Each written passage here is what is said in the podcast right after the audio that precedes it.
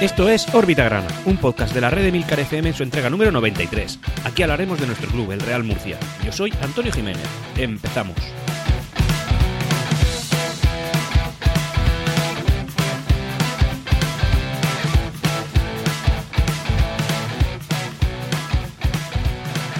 Y hola a todos, bienvenidos una semana más a esta nueva entrega una semana en la que el Real Murcia ha tenido ciertos movimientos, tanto en lo social como en lo deportivo. Véase nuevo director deportivo, eso ya lo sabíamos.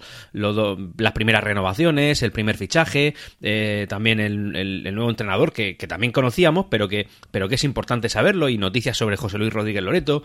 También movimientos en cuanto a lo jurídico. En fin, un, par de semanas que han sido pues, ciertamente prolíficas para, para el tema de la información que el Real Murcia ha desprendido.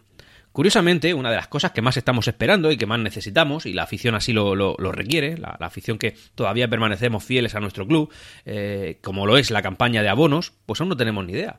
Otros clubes ya la han presentado, otros clubes de primera federación, otros clubes de segunda federación, clubes de segunda división, es decir, movimiento. Que básicamente este es uno de los movimientos, digamos, eh, madre, ¿no? De los movimientos principales, de los más importantes que pueda haber después de la finalización de una campaña. Es más, eh, suele ser, mm, además estadísticamente es así, importante que se saque lo más cerca del final de la temporada anterior la campaña de abonos, de manera que eh, la gente no deje de hablar de fútbol, no deje de, estar en boca de todos. Sí que es verdad que, digamos que el bagaje que arrastramos de la temporada pasada es bastante pobre, pero también es verdad que pese a que está habiendo actualidad deportiva y actualidad social, como ya he dicho, pues se habla menos del Real Murcia, menos de, de, lo que va a venir, de lo que no va a venir. Es decir, al final pues las cosas se van calmando y cuando no se genera actualidad, pues no se genera debate, no se genera conversación y por tanto el Real Murcia digamos que pasa a un segundo plano. Evidentemente, estamos en verano, somos conscientes de que es la pretemporada, pero hombre, no haber sacado la campaña de abonos, pues ya empieza a ser torpe. Esto es un movimiento que ya es habitual con, esta directiva, es decir, el Real Murcia suele ser eh, bastante tardío a la hora de sacar esta campaña de abonos eh, en cada verano, siempre ha sido así. Eh, los dos veranos me parece que están, que están ellos aquí comandando el Real Murcia, pero también es verdad que igual podemos aprender un poquito de lo pasado e intentar priorizar pues algo tan importante y tan capital como la campaña de abonos. Eh, tras esta pequeña reflexión, empezamos. Uno de los temas que parece que está saliendo recurrentemente en la actualidad de las últimas dos semanas es el tema de Mauricio García de la Vega. Eh, un, tema que realmente por tramos temporales hemos visto casi que se alejaba, ¿no? Como que cada vez tenía menos importancia. Pero es algo que recurrentemente vuelve. En este caso es que el Real Murcia, a, través evidentemente de de su junta directiva, ha decidido ampliar la querella criminal que tiene interpuesta ante contra Mauricio García de la Vega eh, y además eh, por los motivos son como sabéis mala gestión eh, intentar también demostrar la estafa en documento la falsedad en documento público la estafa en compra la estafa procesal es decir todo esto a través de una serie de documentos que se han aportado por parte del club como como insisto en ello como lo son por ejemplo pues números extractos testigos e intentar demostrar todos estos cargos que el Real Murcia ha ampliado mediante esta querella criminal. Evidentemente lo que se está tratando yo entiendo bueno evidentemente como primer objetivo lo que se trata es que Mauricio García de la Vega desista, retire y se vaya, ¿no? Que al final ese es el objetivo final.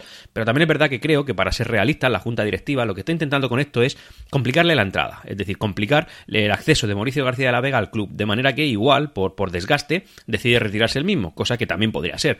Habida cuenta que la recompensa final eh, ya no es tan jugosa como en un principio parecía ser, que tampoco lo era, y es el Real Murcia, porque estamos ahora mismo, como bien sabéis y desgraciadamente, devaluados, bueno, pues a lo mejor el mexicano decide cansarse y decide retirarse. Cosa que parece que no, porque el hombre persiste y persiste, persiste. ¿Por qué digo esto? Pues bueno, pues para empezar porque nunca se va, para seguir porque siempre responde, y para continuar, pues porque ha tomado medidas.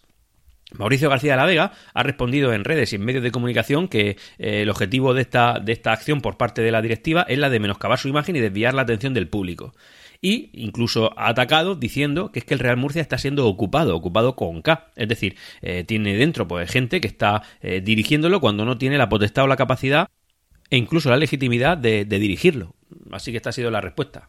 Y es que y además, adicionalmente a esto, eh, Mauricio García de la Vega los ha llevado a los tribunales por el tema de, de, los préstamos participativos que se aprobaron en la última junta. Eh, parece claramente que su objetivo es asfixiar económicamente el club, ya que esto es lo, ya si os dais cuenta, los únicos puntos en los que Mauricio está atacando son precisamente los que generan una vía de ingresos para el club, en este caso los préstamos participativos.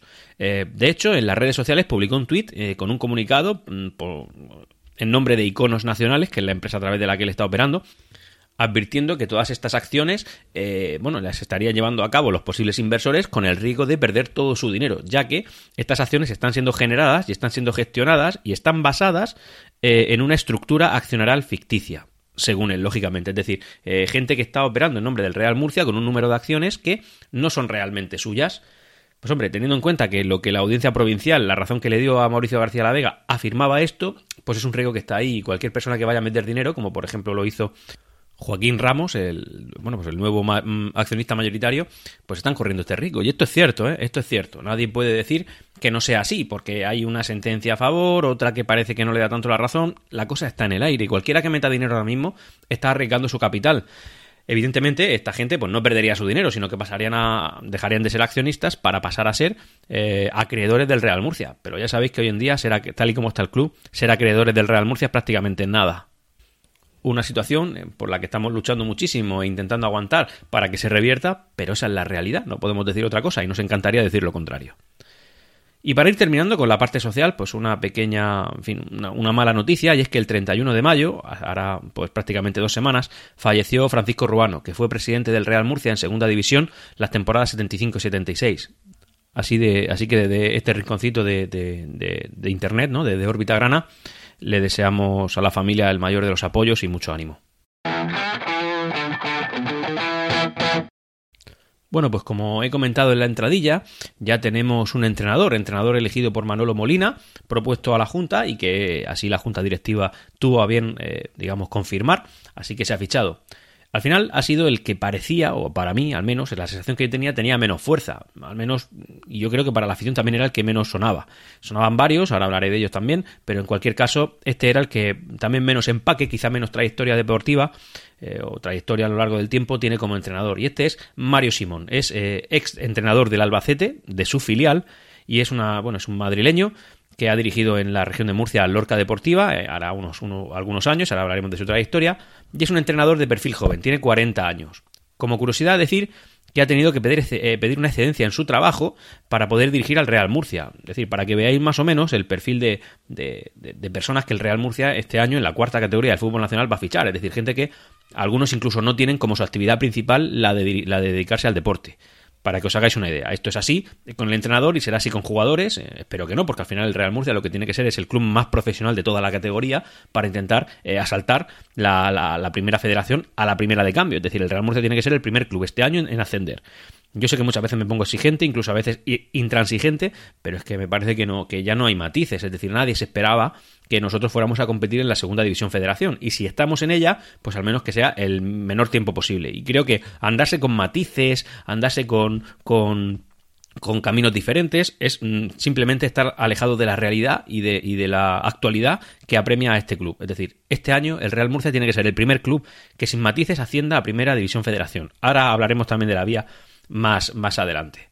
Eh, este entrenador, como digo, Mario Simón, ha estado dirigiendo, sobre todo por lo que veo en, Castilla-La Mancha, al Almansa, a la Roda, al Lorca Deportiva y al Socuellamos. Es claramente un entrenador pues de perfil bajo.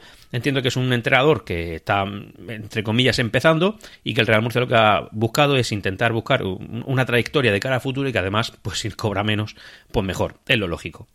Esto evidentemente deriva en que a Loreto pues, se despide del club. Loreto ya no va a ser nuestro entrenador y sinceramente desde aquí pues me apena porque no creo que se le hayan brindado demasiadas opciones. Es una pena porque porque para empezar creo que Loreto no ha hecho un papel fuera de lugar, es decir, simplemente le cayó un Miura que no, que no ha sabido del todo eh, cómo torear, pero también creo que sus números pues, no han sido catastróficos. Sí que es verdad que pues, no han sido suficientes, el objetivo no está cubierto, pero creo que si quieres intentar eh, comprobar el bagaje de un entrenador que además eh, en su época de jugador pues, fue parte de la historia grana, creo que deberías haberle dado otra oportunidad. Yo habría abogado primero por la renovación de Loreto, Segundo, por otro entrenador, incluso que ahora no está con nosotros, pero que habría sido claramente un acierto, porque incluso lo ha fichado un equipo de primera federación. Y lo de Mario Simón simplemente no me lo esperaba. Yo creía que era una tercera opción, que sonaba así como una cosa lejana, y al final pues se ha materializado en la, en la realidad. Eh, lo de Loreto para mí es una pena, porque como he dicho, por el banquillo han pasado dos jugadores que son parte de la historia murcianista, como lo son Loreto y Acciari, y a ninguno de ellos se le ha dado el tiempo suficiente como para que demuestre realmente su valía. Acciari está en un equipo de tercera federación, que es el Racing Murcia, Loreto ahora mismo en el paro, espero que encuentre trabajo, pero bueno, es un entrenador que igual nos hubiera valido para segunda federación, y nada, y nosotros nos quedamos con eh, Mario Simón. El, otro entrenador, el entrenador del que hablaba, evidentemente, era Sandroni. De hecho, en estas dos últimas semanas, el Yeclano confirmó que no lo iba a renovar. Eh, evidentemente, Sandroni es un entrenador que tiene una proyección muy buena y que no se iba a ir a tercera federación. Así que lo ha fichado el Linares de primera división federación aunque yo pensaba que como paso intermedio o, como objetivo la desvinculación de Sandroni en el Yeclano tenía como objetivo acabar en el Real Murcia, pero claramente no ha sido así. Eh, no digo que sea una pena, digo que a lo mejor Mario Simón explota y nos calla todo la boca y nos demuestra que es un pedazo de entrenador y una perla por pulir, pero en cualquier caso, pues como, como bagaje, ¿no? como información anterior, tenemos claro que Sandroni hubiera sido mejor opción que como otra curiosidad decir eh, que Adrián Hernández, nuestro entrenador al que hemos querido mm, una temporada y media prácticamente y hemos querido un montón y que respetamos muchísimo, pues ahora es el nuevo entrenador del Yeclano Deportivo en tercera división federación. Así que, en fin, pues oye, le deseamos la mejor de las suertes a Adrián Hernández que tanto nos ha dado y que tanto murcianismo deprende y ya está otra curiosidad, ya que estamos aquí un poquito, eh, digamos, divagando, decir que en la, en la foto que, que el Twitter de, del Yeclano Deportivo puso cuando presentó a Adrián Hernández como entrenador, eh, le, borró el escudo de la camiseta, el escudo del Real Murcia. O sea, puso una foto de archivo en la cual eh, lleva un chándal del Real Murcia, el entrenador, y eh, el Yeclano pues se lo ha borrado ahí. Imagino yo que con los medios que tiene el Yeclano pues lo habrá hecho con el Paint, ¿no? Ni siquiera Photoshop. Pero bueno, simplemente esto es una pequeña broma, un chascarrillo a un club que nos ha hecho un feo. ¿Qué queréis que os diga? Nos ha hecho un feo. Un feo similar al que tuvo cuando, cuando decidió permitir a la Curva Bar poner a una, unos maniquís, uno del Yeclano Deportivo y otro con la camiseta del Cartagena, en el partido contra el Real Murcia. Pues esos feos, pequeños, que están ahí, que nos hacen y que después pues es como que, oh, el Yeclano es de la región, hay que respetar. Bueno, es un club que como poco ha tenido desplantes bastante feos con nuestro club, como lo son lo del maniquí, como son lo de borrar el escudo. Son cositas que están ahí, no digo que haya que estar recordándolo, no digo que haya que ser rencorosos, digo que son actos que están ahí y que definen a un club. Es decir, desgraciadamente a nosotros, al Real Murcia, nos pueden tachar como, entre comillas, morosos por acciones malas, deliberadas y desde luego ilegales probablemente que mucha parte de la directiva del Real Murcia en el pasado tuvo con nuestro club. Es decir, ¿el Real Murcia es un club moroso? No, no lo es. El Real Murcia es un club de fútbol y ya está. Lo que pasa que es la representación en actos de su propia directiva. Por tanto, al Real Murcia se le dice, ¿es un club moroso? Bueno, pues desgraciadamente es así. Los actos de su directiva se pueden extrapolar al club aunque no sea justo. Bueno, pues en este caso yo creo que en el declano deportivo es así, es decir, los actos de su directiva, que es una directiva que está con ellos, pero tiempo A, prácticamente desde su fundación hace 8 o 9 años, no mucho más, el declano deportivo no, tiene mucha historia, bueno, pues esa directiva ha tenido dos desplantes bastante feos esta temporada con el Real Murcia, y yo creo que es una cosa que está ahí. Bueno, ya hemos hablado del tema de los entrenadores, y ahora hablar un poquito de los jugadores, que esto también es importante. Para empezar, renovamos a Rockney. Rockney es, un jugador que tenía ficha del, Imperial y que este año ha jugado 3-4 partidos con el Real Murcia y creo que ha hecho un papel bastante digno. Para mí me parece una gratísima noticia. Todo lo que sea promocionar a un jugador que ha destacado en el Imperial, un Imperial muy potente este año, hay que recordar, ¿eh? Y que nos da, nos genera, nos regala un jugador a la primera plantilla, creo que es un gran fichaje en todos los casos. Porque además, el Imperial, sin exagerar nada, podría decir que tenía nivel de segunda división federación. Lo tenía, lo que pasa es que las circunstancias han llevado a que no ascendieran y ni siquiera tuvieran la opción de ascender a segunda división federación. No digo ascender, digo entre comillas estar en segunda división federación porque ya no sabe si es un ascenso o simplemente en mantenerse. Pero bueno, que tenía el nivel de... Bueno, pues ese jugador ha destacado y sirve para reforzar una plantilla que teóricamente era mejor que para competir en Segunda División Federación, como era la que tenía el club senior del Real Murcia, el equipo senior del Real Murcia, bueno, pues claramente es un, son números que nos cuadran y que nos gustan. Además, un, un, eh, un jugador que viene del filial, para mí siempre, siempre, siempre tiene prioridad ante otro que viene de fuera. Así que eh, este buen papel a Rockney le ha venido como premio eh, que le den una ficha en el, en el, primer equipo, así que su promoción está asegurada, ya lo sabemos. Así que, oye, bienvenido Rockney. También es verdad que tienes que tener en cuenta que te ha beneficiado el estar entre, entre, tanta broza, es decir, entre tanto mal jugador. Cuando Rockney promocionó al primer equipo, destacó pues, porque al final lo que tenía alrededor eran pues, gente que no tenía ganas de jugar y que nos ha llevado donde nos ha llevado. Y esto es así, te ha beneficiado y yo que me alegro, ¿eh? no, no lo digo como para, digamos, menoscabar tu mérito, en absoluto. Tienes un mérito total y, genial. Y me parece súper bien que te haya venido bien para eh, que ahora estés en el primer equipo. Así que un jugador más de la cantera. También hemos renovado a Antonio López, por lo que cumplirá su tercera temporada en el Real Murcia. Pues un jugador que ha estado en la media, que no ha destacado ni para bien ni para mal, pues bueno, pues genial, no me, parece una, mala acción, teniendo en cuenta que el nivel de la segunda federación, pues en teoría va a ser algo inferior al de la antigua, extinta Segunda División B. Y como fichaje hablar de, bueno, pues de intenciones, porque realmente es un jugador que tiene muy buena fama, pero viene de una trayectoria deportiva, al menos el último año, lamentable, pues porque su equipo ha hecho una, una, una, temporada horrible. Evidentemente este ha destacado en su equipo, pero aún así pues no ha sido nada suficiente para compensar todo lo que tenía ahí. Hablo de un ex canterano del Real Murcia y es Andrés Carrasco un jugador que mm, está muy reconocido por estos lares, eh, la gente le tiene mucho aprecio, viene de la cantera del Real Murcia en el pasado, cosa que, oye, a nosotros nos congratula, y lo que pasa que viene del Lorca Deportiva, un, equipo que, como sabéis, ha descendido, pero vamos, sin matices y sin cortapisas, ha descendido como, no sé si el peor o uno de los dos peores equipos de los 102 equipos de la segunda división B la temporada pasada, para que os hagáis una idea. Eso, para mí, no le quita mérito, creo que es un buen fichaje para Segunda División Federación y que va a dar mucho que hablar. Eh, como digo, ha sido ex, canterano del Real Murcia y en el año 2010 eh, fue cuando se marchó hacia el, hacia el Valencia Mestalla, hacia el filial. Así que, oye, yo creo que es un buen fichaje para esta categoría y que tenemos que estar pendientes de él. También quería hablar un poquito del tema de cómo se va a organizar la Segunda División Federación, ya que es una duda que a nosotros pues nos interesa muchísimo y es una cosa que tenemos que estar eh, muy pendientes porque al final es la forma en la que nuestra categoría, la que, la que nos debe dar acceso a la Primera División Federación, se organiza para conseguir ese objetivo. Así que es muy importante conocerla al dedillo y saber qué es lo que sucede.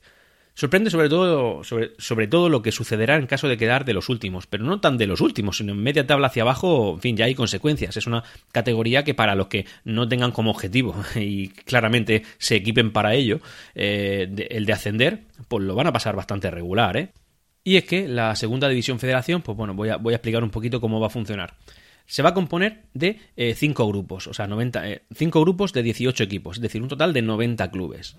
Esos 90 clubes van a generar un derecho de 10 de ellos, 10 de ellos, es decir, 5 para cada grupo de primera federación, a ascender. Ascenderán 10. ¿Cómo ascienden? Que esto es lo más importante de todo y lo que me parece que es imperativo que el Real Murcia tenga que tener metido en el tuétano para saber cómo ha de ascender. Bueno, pues hay dos formas. Uno, la vía rápida. Dos, la vía lenta. Adivinad cuál es la que yo quiero y exijo que mi club eh, pelee. Bueno, pues la vía rápida, lógicamente. Los cinco primeros de cada uno de los cinco grupos ascienden directamente, sin playoff, sin rollo, sin más partidos, sin dudas, sin nada. O sea, el Real Murcia debe quedar líder. Esto creo que lo dije el año pasado, eh, antes de comenzar la temporada, para, intentar asegurarnos, entre comillas, el ascenso a Segunda División A. Pero bueno, yo entendía que allá había matices, ¿no? Aquí no hay matices. El Real Murcia está en la cuarta categoría de fútbol nacional. Tiene que quedarse entre los cinco, entre no, entre los cinco primeros, no. Tiene que quedarse el primero. Y de esa manera ascenderá a Primera División Federación. Genial, ese es el camino. Plan B. Plan B que me parecería ya, pues hombre, no voy a decir inaceptable, pero me parece que sería un golpe duro. Vale. Quedar entre el segundo y el quinto, es decir, eh, los cuatro siguientes de cada uno de los grupos. Entre ellos, de todos los grupos, es decir, que cada segundo, tercero, cuarto y quinto de cada uno de los cinco grupos se mezclarán, entiendo yo que por posiciones, es decir, los segundos contra los quintos y los terceros contra los cuartos, así, y jugarán, y jugarán en sede neutral para optar a, a cualquiera de las otras cinco plazas de ascenso. Es decir, ascienden un total de 10 equipos de 90. Vale, el porcentaje es mayor que el que subía en la antigua en la anterior segunda división B, porque eran eh, cuatro equipos de, de, 80, o sea, ascendían cuatro de 80. Aquí ascienden 10 de 90, o sea, la estadística pues es algo mejor. También es verdad que el premio es más suave, porque no accedes al fútbol profesional, sino que accedes a la, a la primera división federación, ¿vale? Eso es importante. Objetivo, claro, del Real Murcia, quedar primero, sin, sin cortapisas, porque es que además los rivales nos van a dar juego para ello. Es decir, ¿quién, ¿quién va a haber? ¿Qué equipo fuerte va a haber? Parece que el grupo que va a conformar el nuestro, donde, no, donde se encuadrarán a, los equipos murcianos, eh, bueno, pues eh, será el que componga parte de Castilla-La Mancha y Valencia, aunque esto no está definido. Por tanto, no nos tocará la zona de, de Andalucía, donde te podías encontrar al Córdoba. Córdoba, del que ahora comentaré una curiosidad que me ha hecho hasta, hasta gracia, ¿vale? Bueno, ¿y quién y ya, pues cambiando un poquito el tercio, cosa que no nos, no nos afecta, pero sí que es una curiosidad, ¿eh? Porque, porque es una cantidad de equipos enorme los que descienden. ¿Quién desciende? Ojo, descienden los cinco últimos de cada grupo. Cinco últimos, o sea, de, de una plantilla de 18 descienden cinco. O sea, que entre comillas solo se salvan 13 de los cuales pues suben uno o, entre uno y dos, dependiendo de, la suerte que tenga cada grupo. Es decir, cinco de cada uno desciende, pero eh, no solamente eso, es que resulta que el sexto por la cola, o sea, el que se encuadre en la posición número 13, ese jugará un play-out play -out con otro equipo de tercera federación por intentar conseguir su plaza. Descienden una cantidad importante de equipos, es decir, que o te ponen las pilas o la mitad baja de la tabla, la mitad baja de la tabla ya supone un descenso o un posible descenso. Cuidado con los equipos que no tengan aspiraciones y que no intenten ganar. Esto me gusta mucho, ¿eh? Porque esto lo que hace es fomentar la competición. Es decir, si no te quieres ir a la quema, tienes que ponerla toda la, tienes que poner toda la carne en el asador, tienes que ponerla en serio, porque como no intentes eh, apretarte los machos, vas a pasarlo mal y vas a descender. A ver, esto es un objetivo, evidentemente, que me parece que está a años luz de lo que el Real Murcia tiene que, pensar, ¿no? Porque, porque nosotros no tenemos que estar compitiendo ahí. Pero en cualquier caso, el, el apretarle tanto las tuercas a los de abajo, eso es bueno, ¿eh? Genera competición. Os voy a decir otra cosa, ya que estoy aquí divagando un poco, se me va a ir la cabeza, tenerlo en cuenta y no me lo, y no me lo, y no me lo, en fin, que no me lo reprochéis en un futuro. Yo pienso que los empates en el fútbol deberían estar prohibidos. ¿Cómo que empates? A ver, en el baloncesto lo que fomenta la competición es que o gana uno o gana el otro. Esto de empate es un media tinta. Y a mí las medias tintas me gustan poco.